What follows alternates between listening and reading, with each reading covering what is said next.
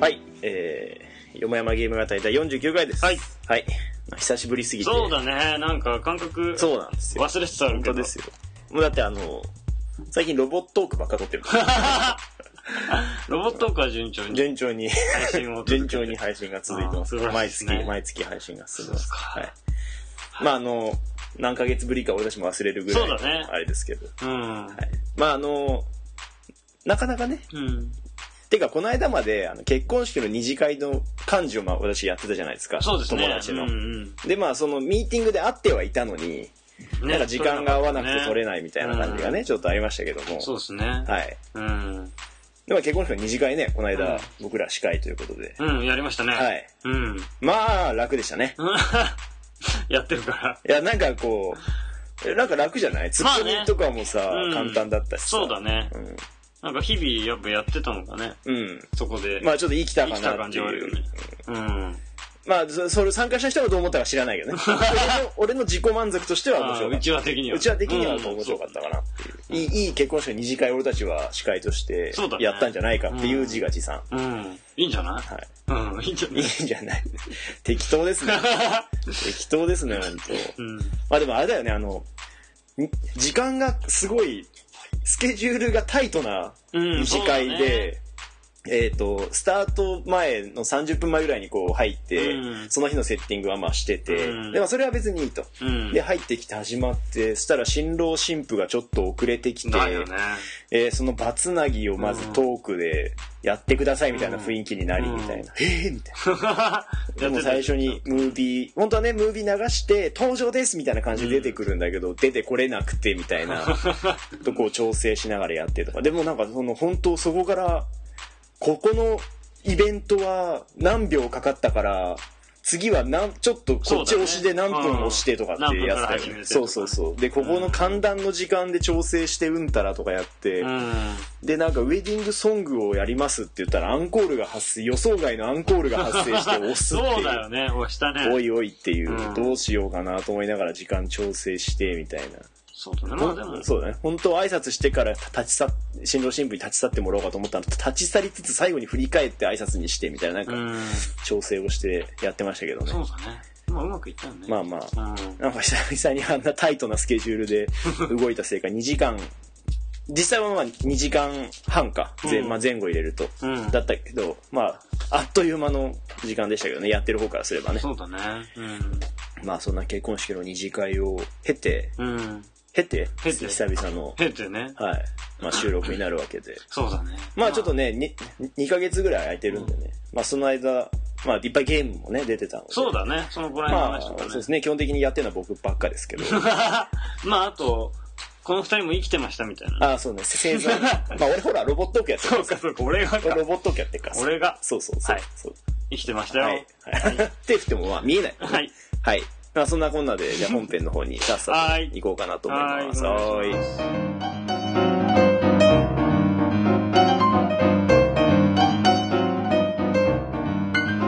まあ、あの、ガクがね、なんか、そのアイマスのレディーを、ちょっと鼻歌で歌いなが ら収録してますけども。はい。はいレディーって言うんですかあれ、レディー、そう。いい歌だねい歌ですよね。うん前向きないいそ曲うでだす。ね。アイマスね。歌詞はわかんないけど。うんうん。あの前の、えっ、と、前期、前期アニメ版の前期のオうんープニングですね。そうレディーねはね。そうアイなドルのマスか。ターねそうねって知らないけどねはい。すげえ適当にもう。すごく、アイドルマスターはね、うん菊池誠くんがすごく押されてて、俺はもうすごい満足です。押されてるんだ。押さアれニメで。なんかこう、すごくね、うん。それ安から見てるからわまあ押さわれかてるようんにな見い。えちゃうん確でかしそょうかもしれないけど、うんスタッフから愛されてるんだろうなっていう感じでいいシーンをたくさんもらってるので、うーん本当にもう永久保存版ですよね、 あれは。そうそうそう。まあまあ、それはいいんですていうか、まあ気になるね。よ。うん。何が、アイマス2。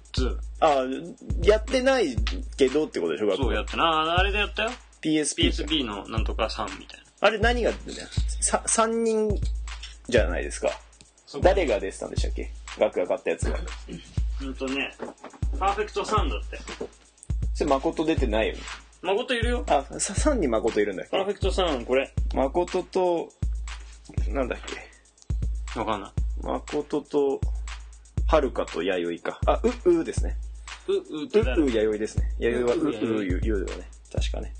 うーん、はるかがいい。まあ、はるか主人公みたいなももんだからね。あそうなんだあの、まあ、主人公って、自分がその選んだ子が主人公になるんだけど、うんなんとなく全体のイメージで真ん中にいたりするよね。多いようねん、。確かに、誠って子は確かにね、ボーイッシュでね、うん。発言も。そうそう。うん。でも本当は女の子に、ちゃんとしたふフリフリの服とか着たいみたいなねあ。あ、子はですあ、よねはあ、はは。あ、はい。まあ、この間のそういう悩みを持ったままのプロデューサーとの会話とかもすごい良かったですね。はい い直近、い1、2回前です ね。前回りっちゃんだったからその前ですね。の話ですけどあ。ーこれはい何全部何人で48人じゃないのあ、それ違う違 う。それ、それ AKB だ秋元それ AKB か。プロデューサーてがか、どんどん増えてるからね。だって DS 版の人たちも入ってはいるわけで、結構な人数にはなりますよ、だからね。あれじゃんね、なんか裏技でさ、うんプロデューサーの名前決めるでしょ。うんちゃんと秋元康にするとさ、うんなんか48人出てくるそう そう。 AKB そうが。それ多分またね、非難がたくさん出るからやめた方がいい と思う。ダメか。商法かみたいな。あー AKB 商法かって言われるからやめ情た方報かがっ。ちゅうかもうね、そうだよね。乗っちゃったよね。この間でも AKB のさ、夜中のバラエティ番組みたいなのあるじゃん。ああれこの間見てたんだけど、AKB って動いてんの見ると可愛いよね、やっぱり。動いてるとね。うん。うんなんかやっぱり。あ、いやじいや、でも、しかも、うん、なんか、新曲の PV とかで見るよりも、なんかああいうバラエティとか出てる方が、あ、そうなんなだ。んか生き生きしてて可愛いなとそう思った。だね。柏木とかってさ、全然なんとも思わなかったけど、この間、そうバラエティで動いてるの見て、すげえ体張ってんの見て、ああ、すげえなそういうーと人らしいよね。そこら辺が人気なんじゃないあ、そうなんうだ。ん。大島とかもだって、あ、そうだよね。そういう系 でしょ。まあ、あとはまあ篠田麻里子はぼまあね僕たち競馬ファンからした馬のらねね、な仲間みたいな 安田美沙子とかあの辺はこうみんな俺たちの仲間みたいな感じがあるから、ファそうミリーみたいなそうあれなんだけど、うん。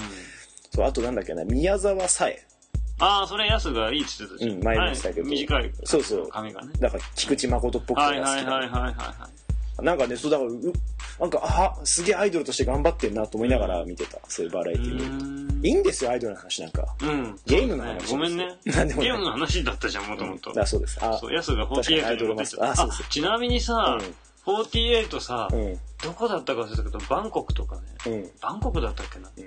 なんか海外でもプロデュースするらしいよ。あ本当にうん。 BNK48 うん、バンコクじゃなかったけど、 なんかフィリピンとか、うんいやフィリピンでもなかったかうな。んなんかうん、そっちの方タイとかそ東う南アジアの方ってことだった気がする。シンガポールとかうん。いや、ごめんね、詳しい情報ではないんだけど、でもそっちでもなんかね、オーディション開いて、うんまあそうだろうね、うんどうにでもできるからねまあね、 うん、やったらしい。いあもうやってるんだや、だからオーディションはやって、あオーディションをやるとか来年のいつかにお披露目とあか。はい、うん。そうなんですねそうなるほどねそうそうはいはいうん。まあいいですよもうアイドルの話ははい。アイドルマスターはみんな見た方がいいよってだけですみんな買ってねマスターはいつやってるの木曜日毎が俺 録画して見てるからわかんないんだけど週はい。そうそうそうでも、アイドルマスターもうん、俺が思うにそのね、なんか、商法が汚い。汚い商法とか。ダウンロードコンテンツでしょそう高くね別に買わなくてもクリアできます から好きな人が買えばいいんじゃないですかね、うん俺だって実際 XBOX で1やってたんだけど、ダウンロードコンテンツ1個も買ってないもん あ、本当いや、まあそうだよね。俺もダウンロードコンテンツだけは見たけど、だって1曲1600円とかするんだよな。まあね1008とかよくわかんないけど。ただ1曲買うとそのバリエーションあでみんみんななないろんなバリエーションでその、まあ、歌が聴けるから1曲ではないんだけどねそういう意味ではまあ、そそのキャラ分だけのそうそうそう曲がそこにありますけそどう。そうそう感じではあるんだけどまあまあ、はいそのアイドルマスターはまあ買ってないですけどね、はい僕らはねうん買ってないです普通ね、はいまだ PS3 版が出てねグラビア 4U とかもついてますから好きな方はもう ぜひあの写真を撮れるモードですねうんいいね、みたいはいな。そうそうそういい篠よ山紀信的な感じでこう撮影したらいいと思ういいね、その、足の角度がいいね。とかそうそう水着とかとはかい制服とかで撮れるそうですよは、はいいはいなので楽しんでください。楽しんでくだ さいなんすいません。大丈夫はい。大丈夫ですかはい。まあそんなまあ感じなんですけど、うんまあここのとこ すいませんあのいいえはい。まあ2ヶ月ぐらい空いたのでゲームはたくさん出てましたとそうですね。 でまあまあまあ僕なのでまあいっぱい買ったわけですよまたね、そうそう本当はこれあの、一回、あれじゃないですか、あの、僕ら一回49回撮ったじゃないですか。うんで、まあちょっと失敗したのあーでそ、まあ今回、もう一回撮り直してるわけですけど、うんさらに溜まったでしょ。まあそうそう、あれからね、ちょっとたま、ま溜まるっていうか、ヤスの場合は家に勝手に届いてくるからあ、ね。まあ届いてくる、うん届いてくるのも多いですしね。うんはい。で、まあ、あのーなんですか FIFA とかね、うウんイイレの話とかもまあ本当はしてたんですけど、うんまあ、もうちょっと旬過ぎましてね、ねあれもね、はい、そうそうもうあっという間にやっぱゲームの旬は最近早いなと早いっすねいうところではあるんですけど、バシはい、うん最で近の旬は最近の旬はですねようやく実はクリアしたっていうところでちょこちょこやっててクリアしてなかった英雄伝説あー、ゼロの奇跡はいははいはいはいはい。はいツイッターでつぶやいてた。い ゼロの奇跡がようやく通勤中にはいクリアしたから、はいやっと青に入っ青の奇跡に今入ってるんですけど、あ、もう入ったんですか、はいどうですか青の奇跡は。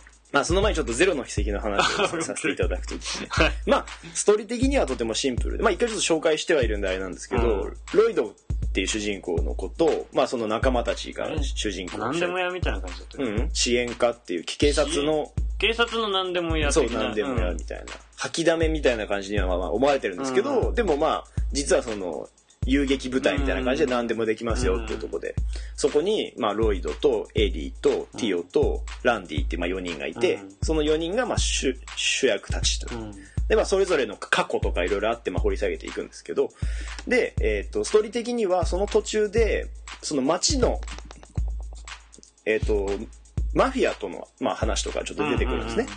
あの、英雄伝説空の奇跡が世界というか一個の国家だったのに対して、うん今回は街がメインなんだけど、うんそれが国と国のちょうどはその狭間にある街だから、うんうんうん干渉地域になっててお互いからも圧力がかかって共和国と帝国か中立的らなそうそう、うん議会は圧力がかかっスてイスて的な感じねでもスイスほど自治権がないというかああはいはいはいその帝国からもこうしてこうしろよって言われてうん共和国からもこうしろよって言われてる前の場所にあるんだけどでその間でただマフィアとかがその中でこう暗躍をしててうーんみたいなそういうすまあごい街 だねすごい街なの設定なんだけどうでその中でそのマフィアのそのオークションみたいなところに潜入するのよその支援課がね。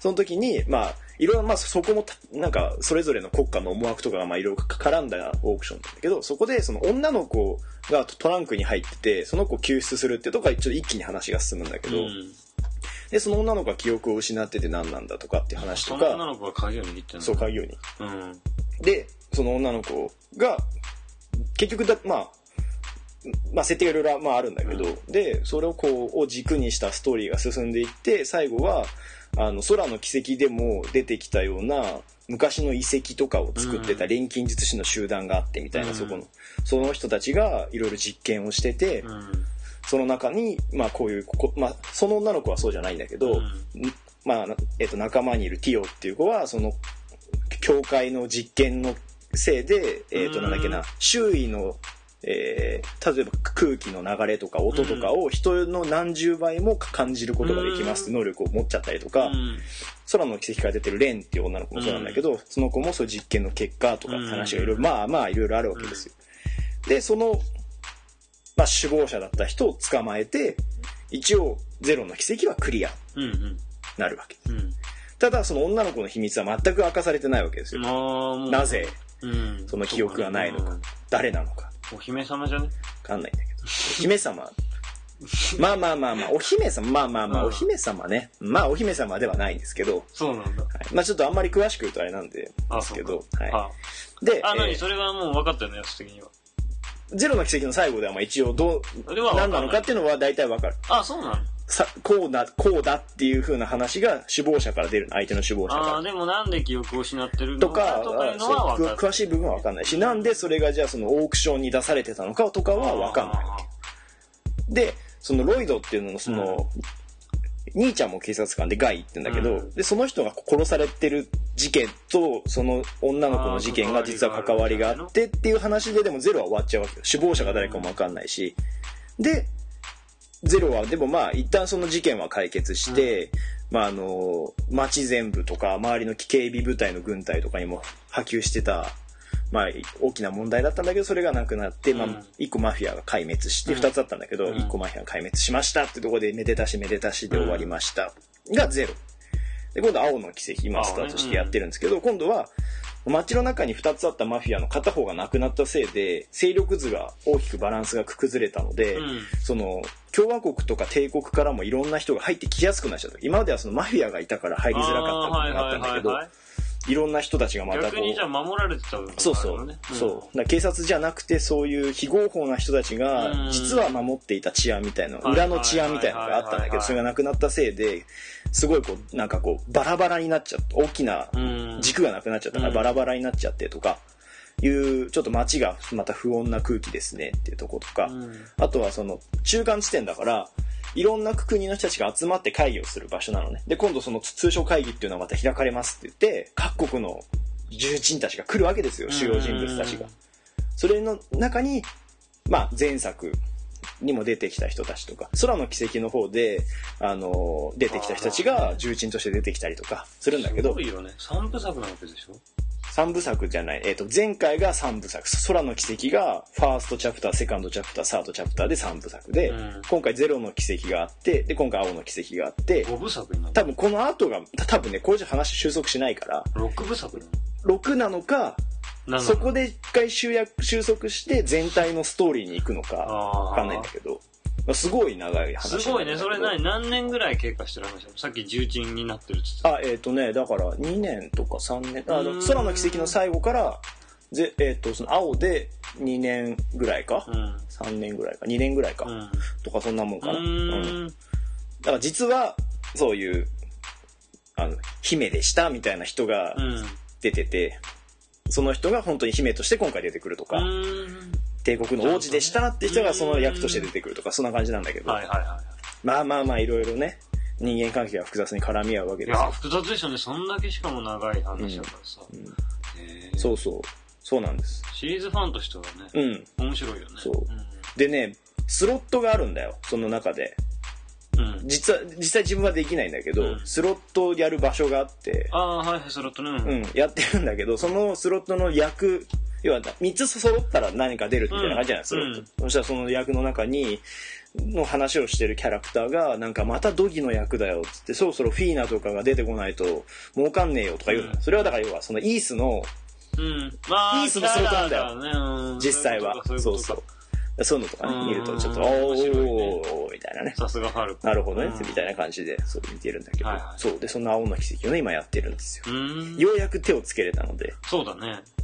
そう。で、じゃあその前回のゼロの奇跡の方の主人公たちがいろんなこう、まあ実際はその軍部から派遣されてたうん。人がいたりとか、うんあの、財団から派遣されてた人がいたりとかってしたから、みんな一旦こう自分の所属に戻って仕事をこなしてる状態からスタートするから、主人公は変わってんのロイド君は変わらない。ロイドもでも、そのゼロの後、えっ、と、捜査一課に一回移って修行しあーて、もう一回特務支援課に戻るんだけど、すごいね。捜査一課の方が何上っぽいけど。あ、だから捜査一課にうん。出向してた。まあ、出向してそうそう。で、戻ってきてとか。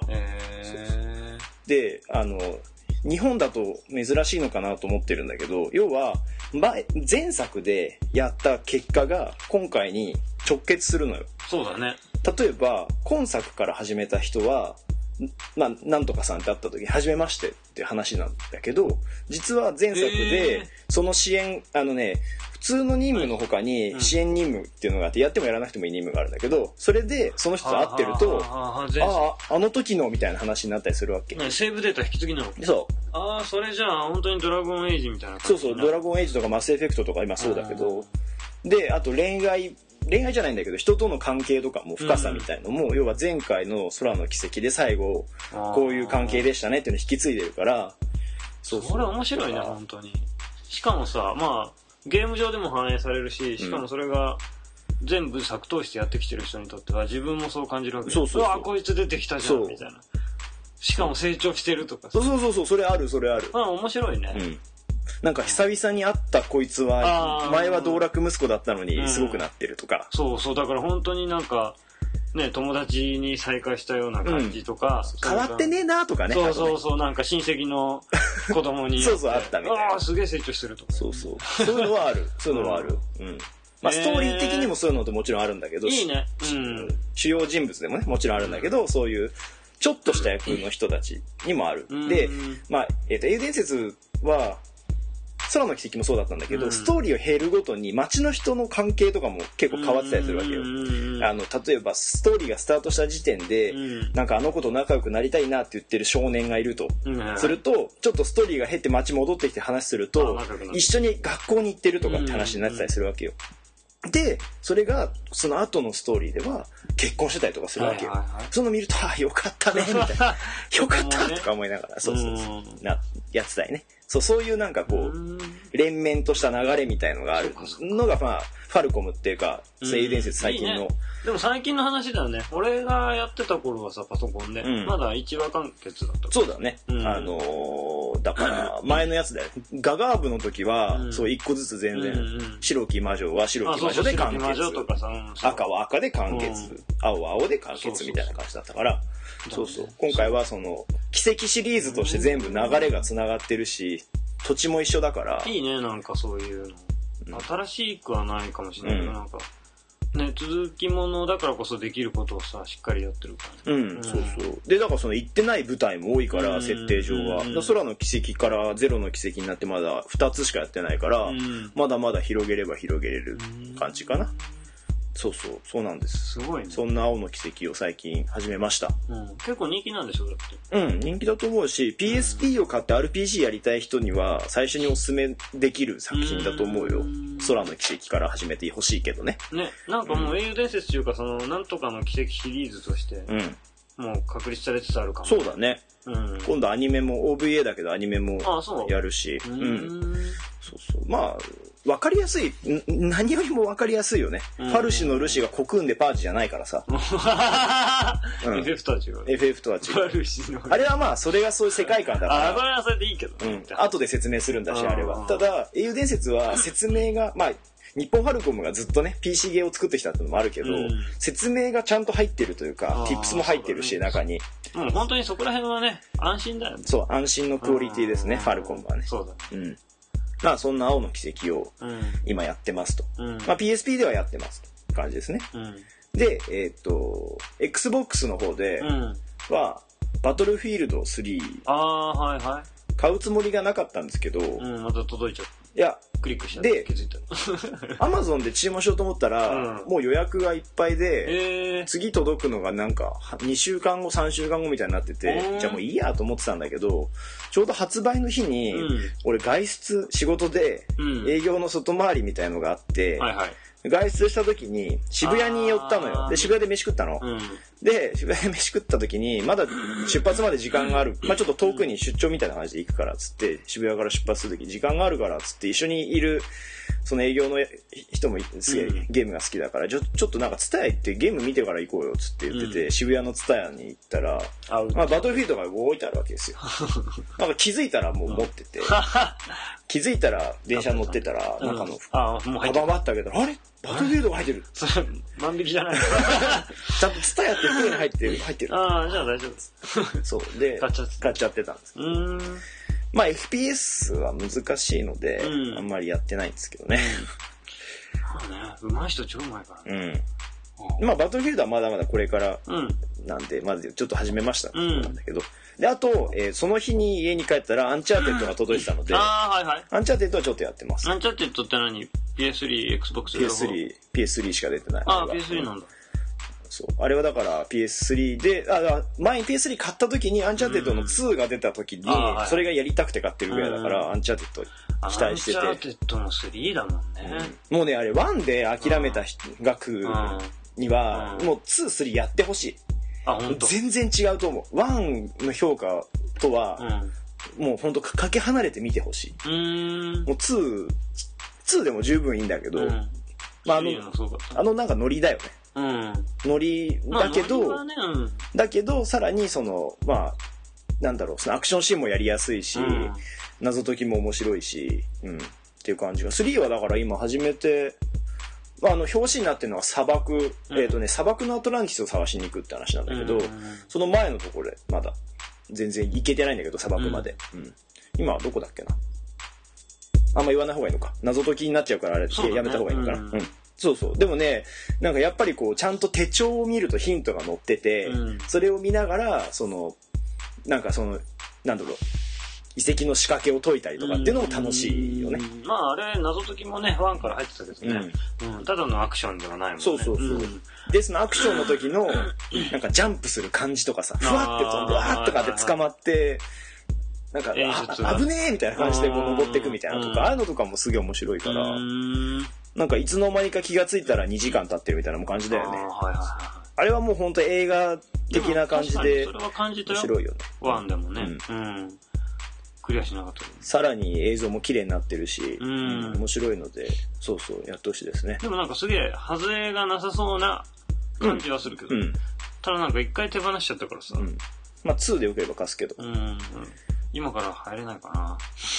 いやいや、2でよければ貸す。ははい。まああので、えーっと、声優さんとかもね、うん豪華な感じですね。ネイトの声やってる人は今、ガンダムエイジにもね、出てますから、い。うーん。ガンダムエイジの艦長をやってる人ですね。あそうなんだはい。ドットハックのオーバーもそうですけどね。はい。そんな、声優さんも豪華。あ、だって、あの、サリーっうんて出てくるじゃん、一緒に。うん、出てくるね。うん、ああの人とかもね大御所ですよねサリー、誰が来たの、サリー。千葉茂さんでしょあれ多分声わかんない。あのーうるせえやつらの眼鏡のひ人とかうーん。パトレーバーのしげさんとか本当にじゃあやってるようなそうそうそう大御所大御所の人がであもう掛け合い多分これアドリブなんだろうなみたいなところもやっぱり面白いよねあー。はいはいはい。そういうところもまあた楽しめる作品かなっていう気はします、はい、まあ、僕はそんなところで、うん次はじゃあガクですねはい。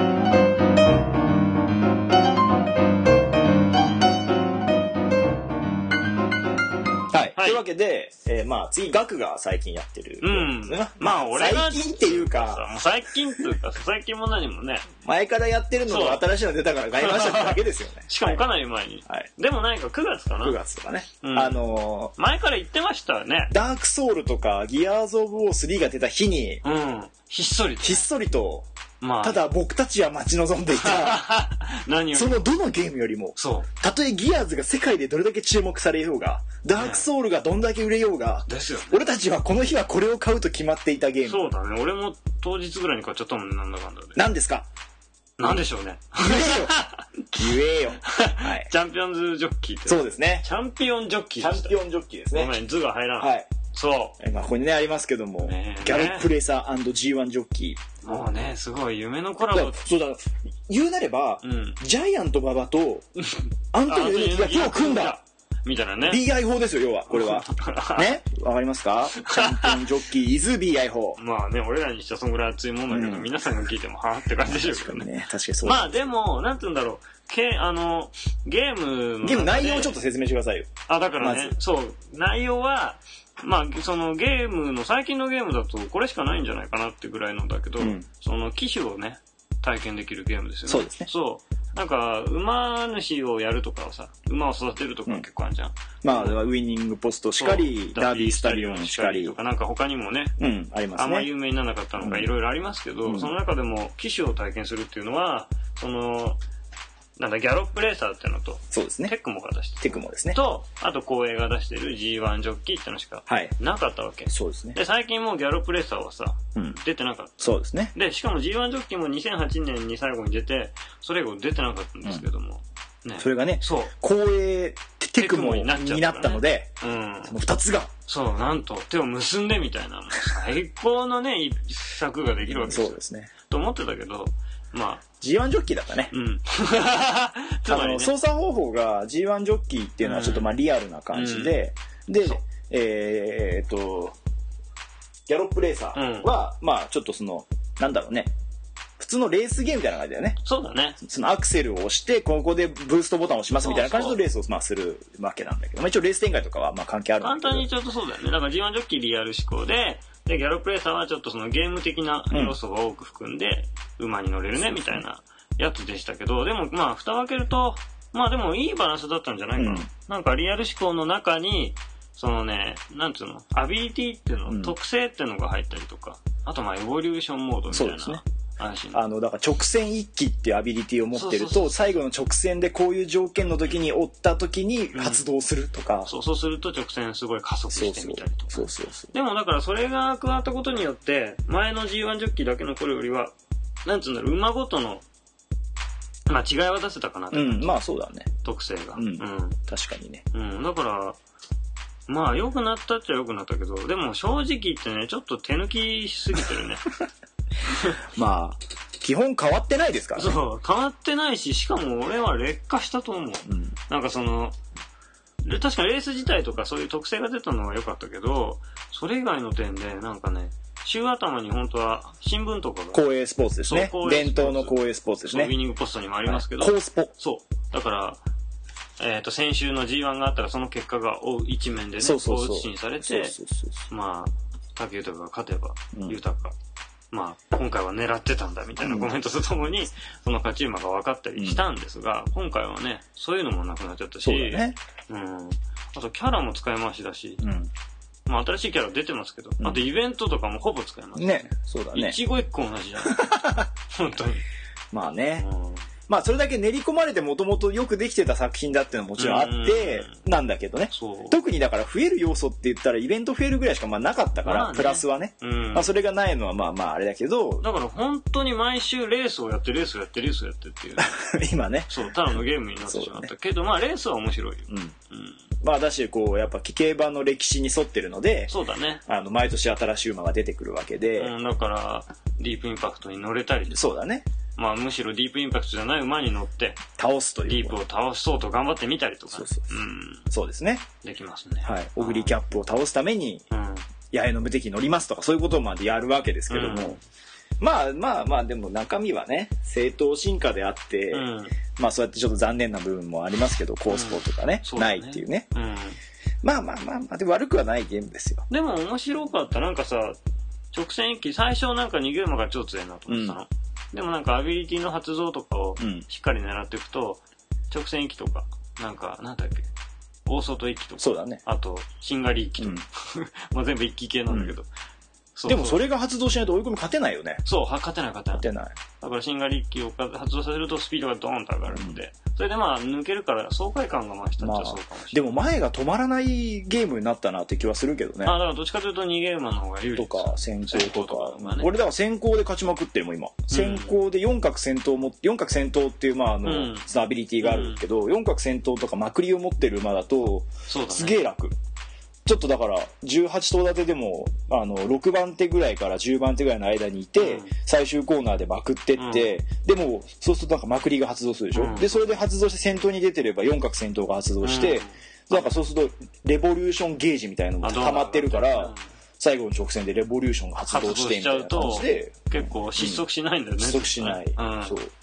だから追い込み場とかだと勝てないな、あんまり。本当、うん俺、おいだから俺でもなんかそういうなんか、確かに極端に乗っちゃうとちょっと強いから逃げ馬とか、あんま、なんていうんだろう普通にやりたいうん。ので、だから追い込みとかでも勝てるけどね。でも追い込みの方が逆に人級スーパーを上に持ってくるああ、そうね。うんそうね。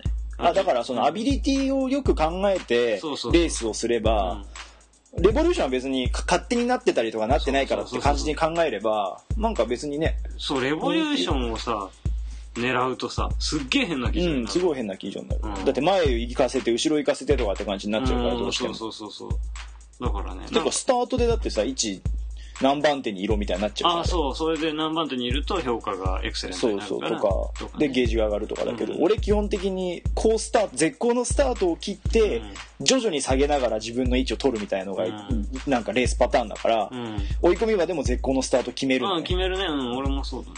だからそういうのでうちらちに持ってきたい時はうちらち持ってくしうちに入れたくない時はわざと外出しといてみんなが固まったらす寄っていくとかそっのてやる方からがいいじゃん。なんか馬のさ、まあ確かにその馬が先行が得意とかはあるけど、そのレースの展開でどうしていくかみたそいうそうなだね。からそこのレボリューションゲージを狙うとねそれがこうスタートから 200m の間に最高峰にいないといけないみたいになっちゃうかあーらそうそう追い込みだとねすごいなんかちぐはぐになっちゃうけどまあその辺はまあアビリティ発動すればいいやぐらいの感じでそうだね。いるだけかどらなんつうんだろう。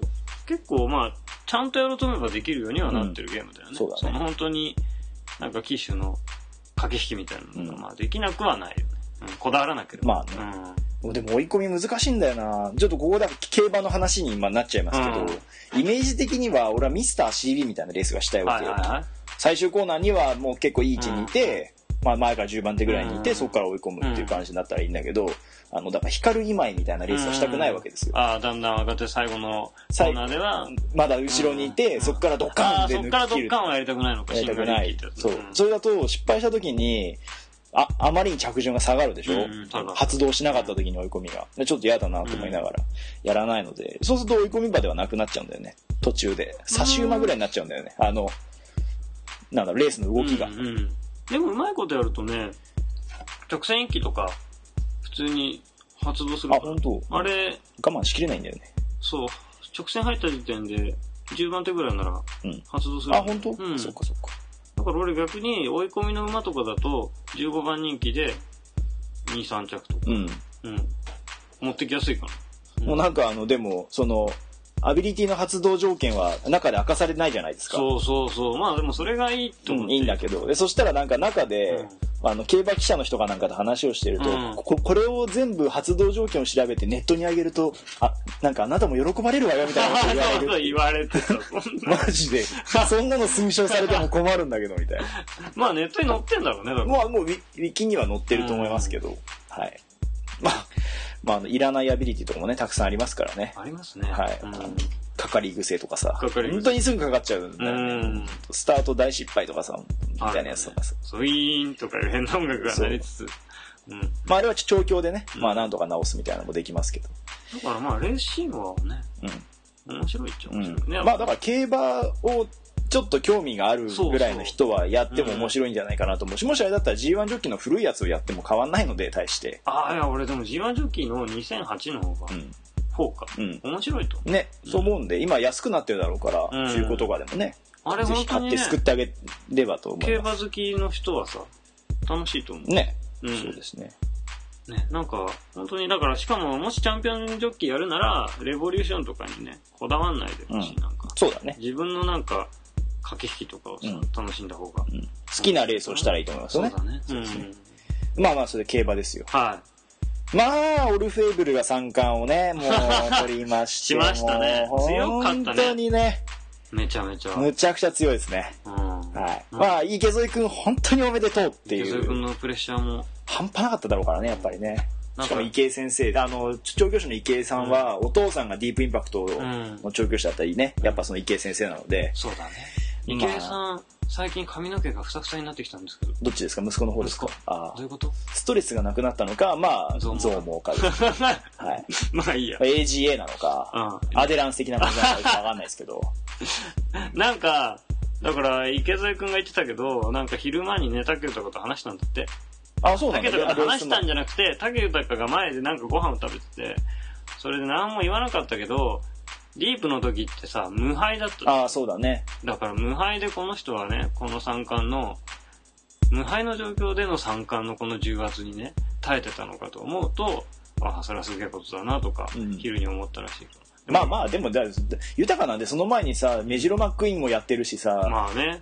しかもマックに膠着させたりとかいろいろまあやってきたわけじゃないですかサイレンスズカをうんまあ故障で失ったりとか、まあ、その上でのあれだからね池添君のまだ経験ではまあね。そういう経験はまだないからねうんあれですけどでも成し遂げましたね。いやーよかったです本当に応援してきた甲斐がありますよ池添君もうん本当にねいつもお世話になってねシスター東証でもお世話になり本当にいつもドリームジャーニーでもお世話になって池田君は頑張ってるよね。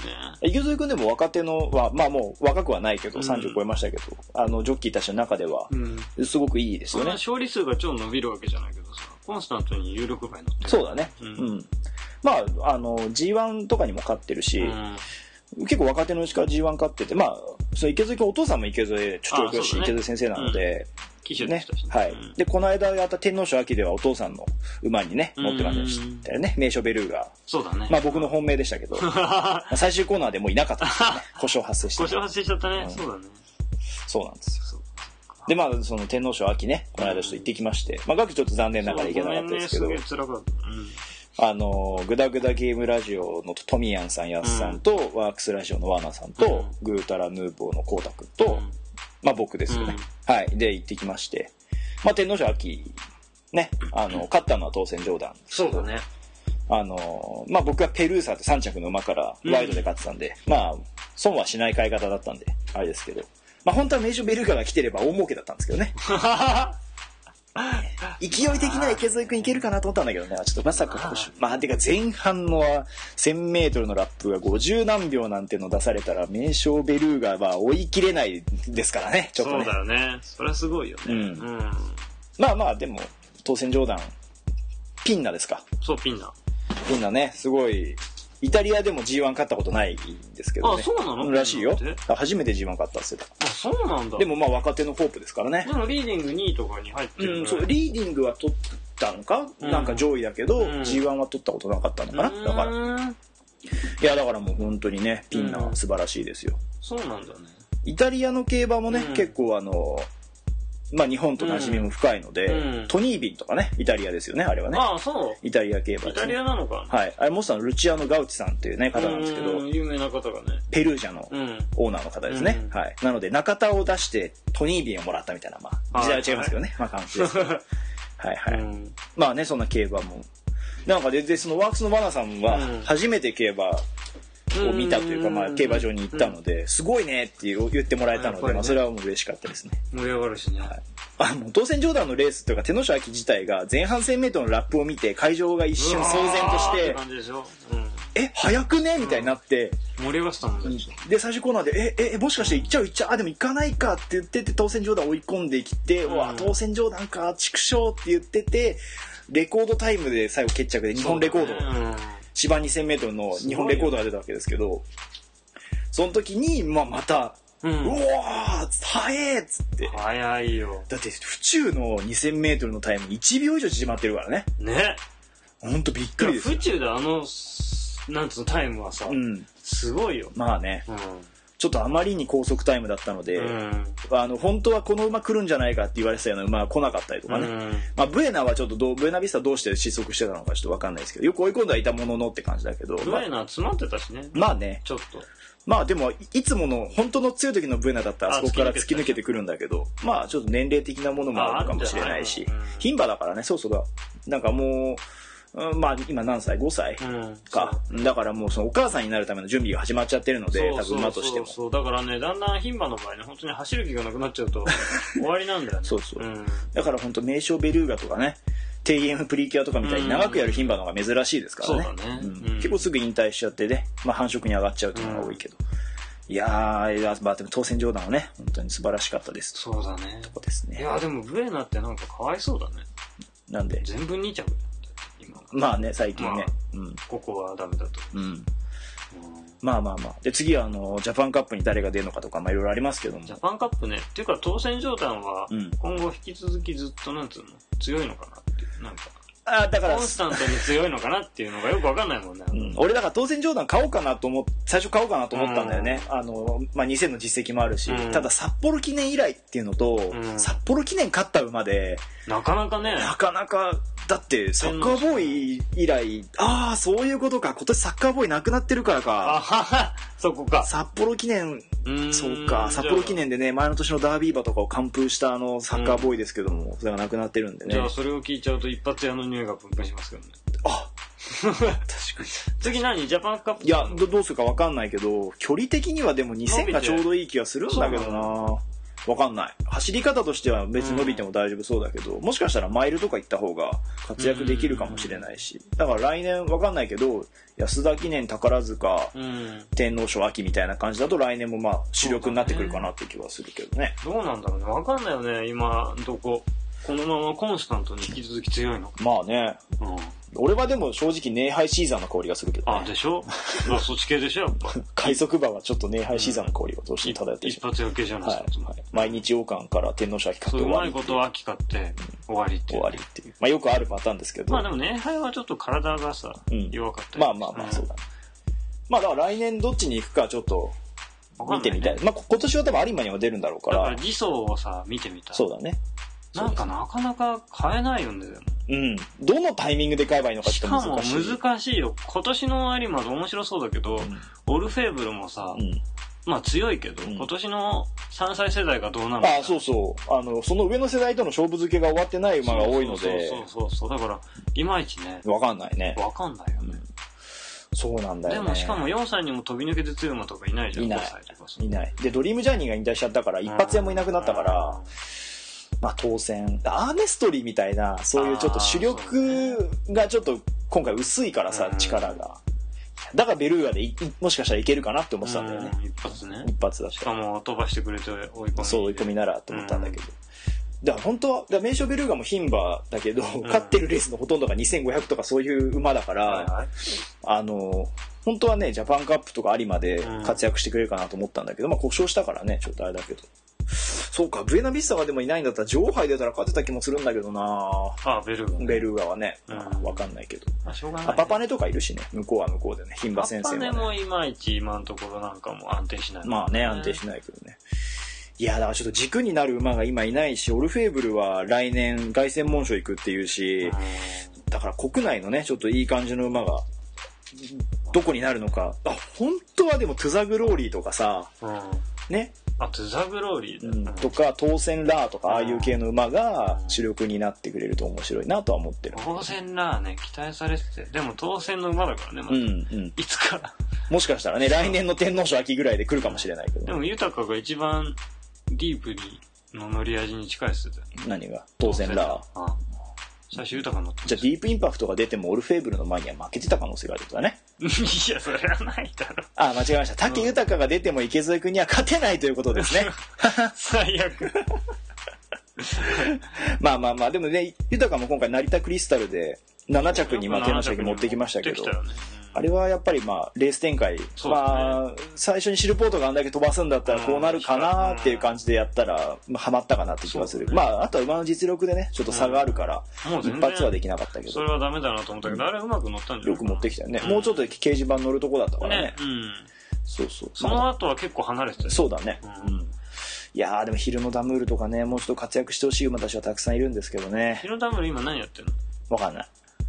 のね。ビクトワール・ピサもどうなのかわかんないしね。ビクトワールが出れんのかね。ね。うん。まあだからジャパンカップでちょっと今後、もしかしたらその3歳世代も何頭か出るかもしれないし、次あれでしょもう最終戦でしょビクトワールも。ビクター最終戦、うんうんだし、だからその辺でこう、どれぐらいの実力差なのかっていうのを見て、それでオルフェーブルを判断するってのもありかあもしれない。難しいよね。しかもビクトワールピサもなんかもう最盛期じゃないような気がするし。まあちょっとね一回、フルパワー使っちゃったからね、一そうそう回ね。まあまあまあ、そんな感じで、競馬の話にななると長くなっちゃいますけど、長くなっちゃうからねはいうんまあ最後にちょっと一つ、やっぱりこう今年はね、はいミスター CB じゃないや、シンボリルドルフが亡くなったので、やっぱ三冠、新しい三冠馬が出てきてね、今後どうなっていくのか。三冠馬の系譜ですから。 あんのかもね。だからサッカーボーイがなくなって、サポーキネ組冗談でしょ。うんしかもだからサッカーボーイが亡くなって、ステイゴールドの子供であるオフェブが勝ってるでしょ、うんで、ステイゴールドのそのお母さんのゴールデンサッシュはサッカーボーイの近親だから、えダイナサッシュの娘だから、兄弟だから、そういう意味ではステイゴールドの中には、勝負服含めてサッカーボーイのーうん。流れがあるわけで、繋がってるのかもね。そうそうそう。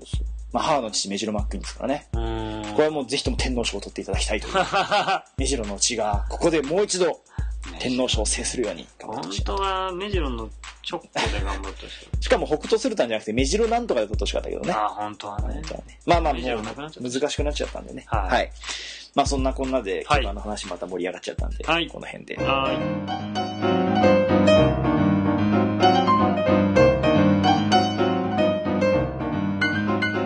というわけでまあ、い。はい。久々の収録で49回はい。いでしたけど、はいまあ、どうでしたかやー、やっぱ、会って話すといいね。 まあね、そうそう。まあ、やっぱ会って話した方が、まあ楽は楽なんですけど、スケジュール的なことを今後考えると、まあちょっとね、考えていかなきゃいけないかなって。まあその辺はちょっと次回話そうかなとま思うあんですけども、そうだね。うん。慣れれば。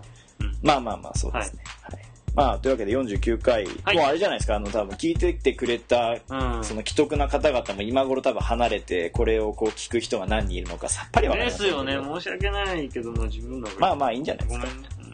すいません。自己満足ですよ、ポッドキャストなんて。はいいやそんなことないです。そんなことないです。リスナーの皆さんを第一に、そうで すね。皆さんあっての、私たちです。まあ、嘘っぽいです ね。